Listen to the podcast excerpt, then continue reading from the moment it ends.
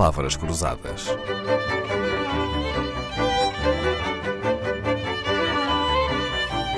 Porque quase tudo é uma questão de semântica.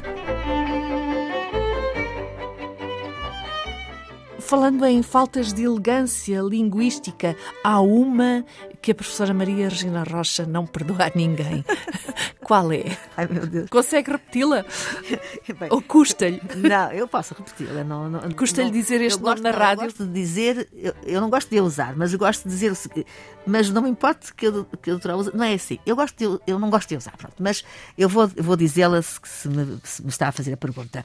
Aliás, como sabemos, eu tenho de fazer aqui uma breve introdução. Como sabemos, há vários registros de língua, usados essencialmente consoante os contextos, as intenções, os objetivos de cada pessoa, na situação de comunicação e até consoante o seu próprio nível social ou cultural. Pronto.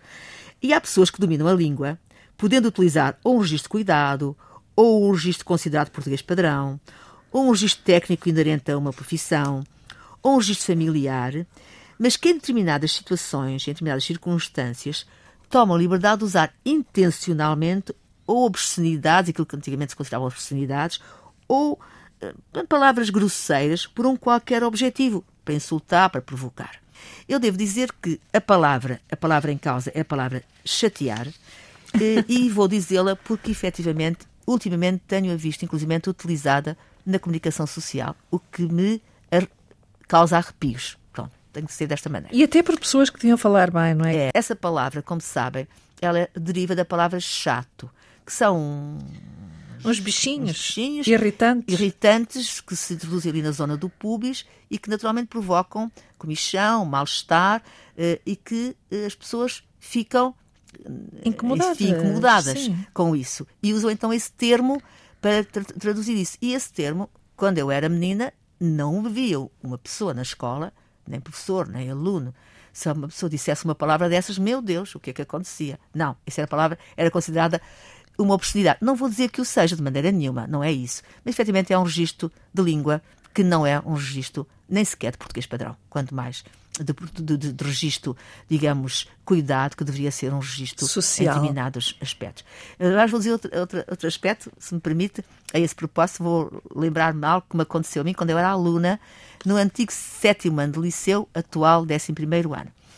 Que foi o seguinte: nós, era, nós éramos poucos alunos, a, a cidade era pequena, a escola era pequena, e os alunos que iam para letras, na altura, eram muito poucos. Portanto, no sexto ano, havia quatro alunas que só eh, numa delas não ficou aprovada e não, não passou para o eh, sétimo ano, ou seja, atual décimo primeiro ano.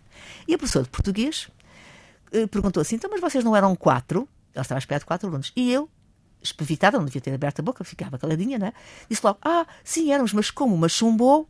Bom, a senhora olhou para mim com os olhos que eu fiquei, até fiquei sem respiração.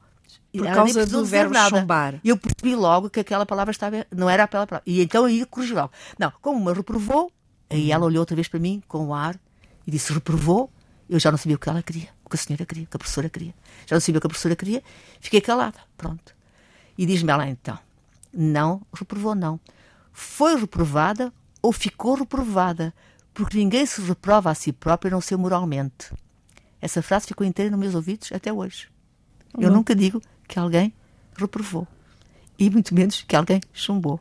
alguém foi reprovado ou ficou reprovado. Palavras sábias de quem ensina português há mais de 50 anos e por isso foi homenageada recentemente na Escola Secundária José Falcão em Coimbra, onde ensina há mais de 30 anos. Quando vem à Antena 2, faz-se silêncio no estudo, todos querem ouvir a professora Maria Regina Rocha, Jaime Antunes no estúdio de Coimbra, Leonor Matos no estúdio de Lisboa.